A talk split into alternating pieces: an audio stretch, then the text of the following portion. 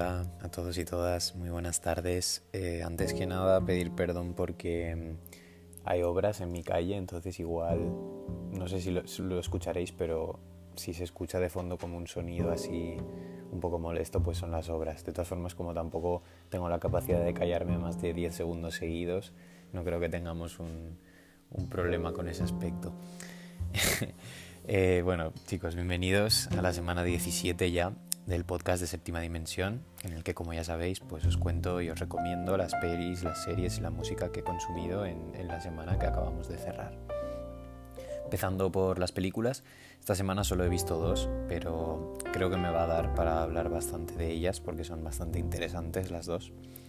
Primera es el, gran clásico que yo la verdad que no lo había visto, pero bueno, eso, gran clásico de Wim Wenders, París, Texas, película del año 1984, ganadora de la Palma de Oro en el Festival de Cannes de ese año, eh, protagonizada por Harry Dean Stanton y Natasha Kinski.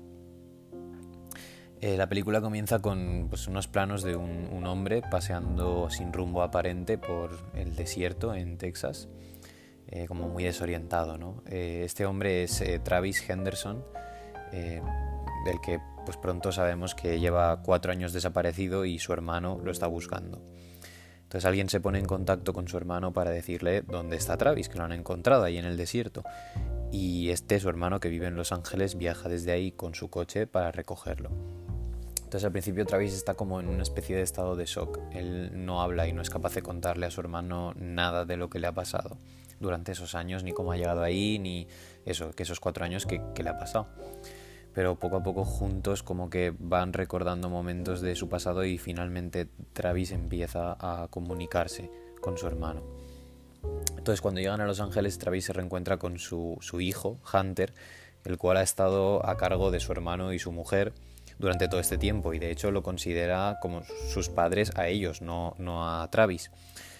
Y entonces a partir de aquí pues ya eh, la historia vamos viendo que lo que se centra más es en los intentos de Travis por recuperar, por así decirlo, a su hijo, y no solo a su hijo, sino también a, su mujer, que este es el personaje de Natasha Kinski, que, es, bueno, no su mujer, más bien su exmujer, y la madre de Hunter, la cual lleva también desaparecida mucho tiempo, y nadie de la familia en, principio sabe nada de ella. Entonces vemos como claramente, o, bueno, yo al menos lo interpreté de esta manera, hay, hay dos, dos partes en las que se estructura la película. La primera parte es un formato más de road movie. Comenzamos con el viaje de Travis desde Texas hasta reencontrarse con su hijo, con Hunter, mientras que la segunda parte ya está más centrada en los intentos de Travis de recuperar el cariño y la confianza primero de su hijo y después de su exmujer. Eh, personalmente la primera mitad pues no me entusiasmó tanto, o sea, estaba bien, ¿no? Pero no me pareció nada del otro mundo. Y la segunda me pareció una obra maestra absoluta especialmente la última media hora, 45 minutos, a partir de cuando aparece el personaje de la mujer, es una locura total.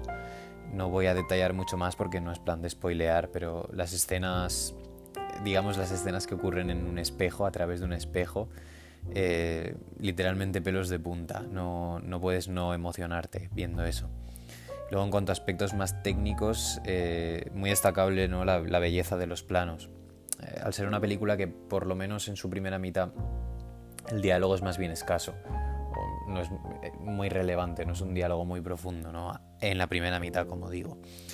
Es muy introspectivo, entonces eh, esos planos así como tan grandes, ¿no? Y como de una belleza tan potente a la vista se agradece y llama mucho la atención.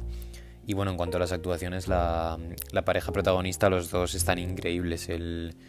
El personaje de ella la verdad que es una maravilla, o sea, es pura inocencia, pura bondad y la reacción que tiene cuando, bueno, como os decía, la escena del espejo se siente como súper real en todo momento, así que muy buen trabajo de, de, los dos actores, la verdad. Y así por poner un aspecto negativo diré que, que sí, que me costó un poco entrar en la peli, quizá porque al principio pensaba o me esperaba otra cosa diferente, pero una vez comprendí la trama, pues, pues ya me metí al 100%. Y así, otra cosita, el personaje del niño en sí está guay, pero me ponía un poco nervioso el niño, el actor. Eh, no sé si será esto cosa mía o es algo que otras personas que hayáis visto la, película lo hayáis notado, pero sin más, el, chiquillo. Y por todo lo demás la recomiendo, como ya he dicho, al 100%. Es una peli preciosa. Creo que tiene bien merecido su estatus de clásico y está muy bien considerada como una de las películas de amor más bonitas de todos los tiempos. Yo confirmo, corroboro. Esta la tenéis en, en Filming y no sé si en alguna plataforma más. Segunda película que vi, que ya llevaba un tiempo detrás de ella, pero no había conseguido encontrarla, eh, fue Palm Springs, una comedia dirigida por Max Barbaco y protagonizada por Andy Samberg, que era eh, miembro del Saturday Night Live y luego seguramente el gran público lo puede conocer más por eh, su papel como Jake Peralta, creo que se llama, en Brooklyn Nine-Nine. Y, ella es eh, Christine Milioti, que era la madre en como conocía vuestra madre. ¿no? Eh, la película empieza aparentemente como una comedia normal. El personaje de Andy Samberg se despierta en la cama de un hotel en Palm Springs el día en el que va a ser la boda de una amiga de su entonces pareja, ¿no? su novia. Entonces vemos cómo el día va pasando y llega un momento en el que además entra en escena el personaje de ella, de Christine Milioti, que es la hermana de la novia. Entonces estos dos personajes se conocen y pues, van bastante borrachos los dos y acaban enrollándose. Y a partir de aquí empieza lo raro y es la gracia auténtica ¿no? de la película. Eh, se meten los dos en una cueva y lo siguiente que vemos es cómo se despiertan y es otra vez el mismo día, exactamente igual que el que acaban de vivir. Se levantan en las mismas camas, tal, todo ocurre igual. Lo que pasa es que en ese hotel y en concreto en esa cueva, ¿no? Hay un bucle espaciotemporal que solo afecta a las personas que entran en ella. Entonces el protagonista entró en el bucle hace ya mucho tiempo y lleva mucho ahí. Y él intenta evitar que ella entre, pero acaba entrando igualmente porque él le gusta. Entonces acaba encerrándose sin darse ya cuenta y sin que él quiera, ella se encierra también en el bucle con él. Entonces ahora que están encerrados juntos ellos tienen que afrontar la situación y, cada uno lo hace a su manera, ¿no? Él, como ya os digo, hace ya mucho tiempo que se resignó y se dedica a hacer lo que le sale de los cojones cada día, porque pues piensa que nada tiene repercusión ya de lo que puede hacer. Mientras que ella pues sí que empieza con la idea de tengo que salir de aquí como sea, pero poco a poco, a raíz de pasar los días con él y de ver que no avanza, pues ya va abrazando su filosofía de mm, nada importa, vive al día y haz lo que te apetezca porque al final, al día siguiente, vas a volver a empezar. Y es eso, como a través de estar juntos en esta situación, se va desarrollando entre ellos una dinámica que, aunque de primeras no empieza como tal, sí que es amor, ¿no? O sea, al final acaba desarrollándose en, tal. Van haciendo ahí un cariño entre los dos. Y bueno, esta me, ha sorprendido mucho, la verdad. Eh, no me esperaba el componente del bucle espacio-temporal en, una comedia de, este estilo. No, no, tenía ni idea de qué iba de esto la peli. Y este enfoque que ya se ha visto mil millones de veces en el cine, eh, pues obviamente tenemos el ejemplo más fácil que es el Día de la Marmota. En este caso no se hace nada repetitivo porque literal que cada día hacen una cosa diferente, se están haciendo animaladas todos los días. Y con esto quiero decir que, se siente muy fresca la trama, a pesar de que la idea no es algo nuevo, eh, ya sea por el enfoque que le ha dado el director o, porque la química entre los dos actores es de puta madre, pues sí se siente muy fresca y se siente muy nueva. Y bueno, Andy Samberg, eso como os decía, la pareja de actores, Andy Samberg sí que lo tenía más visto y me parece un fenómeno. O sea, es un tío que es me resulta muy gracioso, pero ella, eh, Christine Milioti, me, ha sorprendido muchísimo también para bien. O sea, es una tía que yo no la había visto nada y me parece súper genuina y muy, muy graciosa.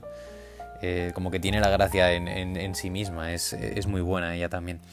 Y luego menciona aparte para el personaje de J.K. Simmons, que aunque es un personaje secundario y con poco tiempo en pantalla, pues se luce mucho como, como siempre, que es un pedazo de actor. Y mm, y bueno, es que la, verdad es que la historia de humor...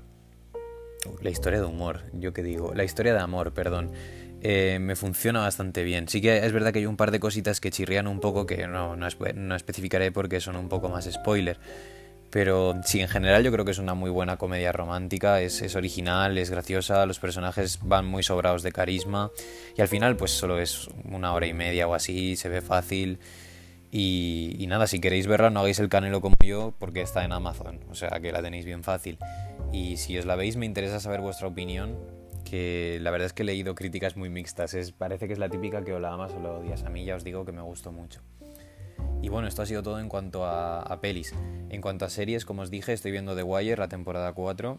Eh, sí, eh, coincido que de momento me está pareciendo la mejor, como dice la gran mayoría de la gente. Eh, menciona aparte el personaje de Press y su dinámica con los niños, que me parece sinceramente de lo mejor que yo he visto en televisión en, mucho, mucho tiempo.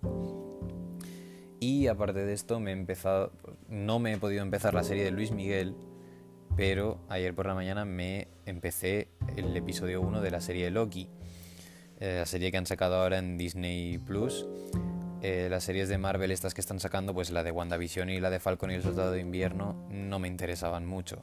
Pero como el personaje de Loki sí que me gusta bastante, pues le di una oportunidad. Y la verdad que el, episodio 1 está, está bien guapo. La historia empieza a partir del momento en, Avengers Endgame en el que Loki consigue escaparse porque eh, por la movida que pasa con los Avengers viajando en el tiempo le llega a sus manos el Tesseract, ¿no?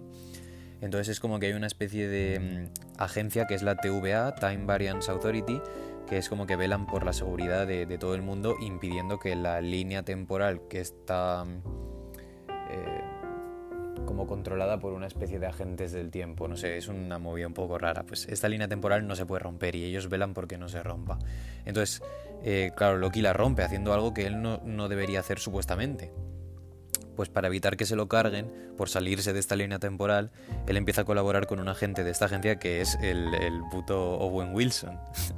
que, pero en un papel muy guay, o sea, sorprendentemente serio, eh, al menos por, por, ahora lo que llevo visto, no es el típico personaje de Owen Wilson. Y eso, como os digo, es una buena continuación del universo Marvel.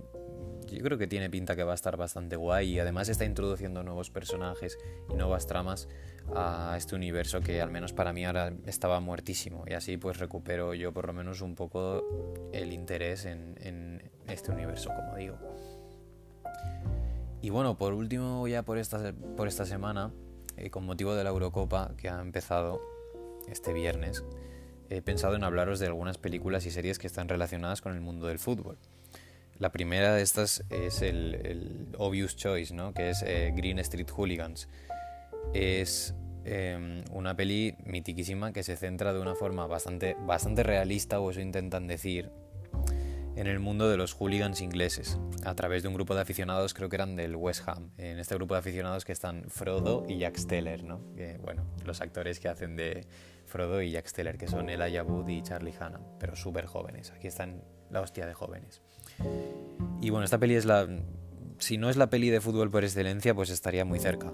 A mí, sinceramente, me gusta, pero el hecho de que blanqueen tanto el personaje del Julian y del Ultra, pues es algo que no me acaba de gustar, porque yo no comulgo mucho con eso. Pero sí es verdad que es una peli entretenida y si eres futbolero, pues es un más sí.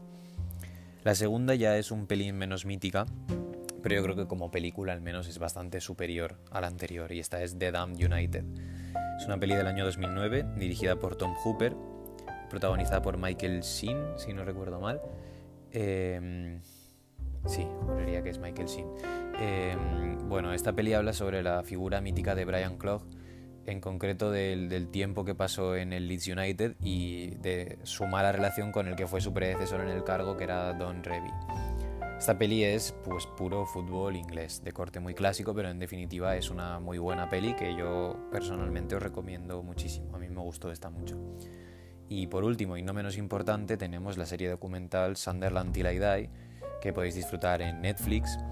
Y en esta serie lo que seguimos es durante tres temporadas consecutivas al equipo inglés, el Sunderland, tanto a nivel de resultados deportivos como sobre todo en, los despachos, ya sea pues en la presidencia, en la dirección deportiva, y luego también podemos ver hasta los cocineros del club, ¿no? las cocineras. La gracia que tiene esta serie es que, pues al contrario que otros documentales de este estilo, como puede ser el documental de la Liga del Manchester United o de, yo qué sé, del Tottenham de Mourinho, pues aquí el club este es una absoluta ruina. O sea, lo que ves es un descenso, otro descenso, un intentar subir a otra vez a segunda división y no poder, bueno, fatal. Eh, es una absoluta ruina en tanto en lo deportivo como en lo económico. Entonces, a mí por lo menos me resulta mucho más interesante ver cómo el club poco a poco se va yendo a pique y tú desde dentro lo estás viendo todo. Aquí sí que no hay nada blanqueado. Me parece algo mucho más original que ver a un Guardiola eh, ganando absolutamente todo. No, sé si más original, pero desde luego es más. tiene más esto para mí, me, me apetece más verlo, ¿no? Y bueno, esta serie, como digo, muy muy recomendable para todos vosotros futboleros y futboleras. Y bueno, yo creo que ya con esto ha sido todo por esta semana. La semana que viene dudo mucho que vaya a poder grabar podcast porque me voy de viaje el, fin de, entonces no voy a estar yo muy pendiente de pelis y tal. Eh, lo intentaré de todos modos, pero si no, pues ya traeremos alguna otra cosa para que tengáis algo que llevaros a la boca y no os olvidéis de mí. Así que nada, un abrazo muy fuerte a todos y todas y a cuidarse mucho.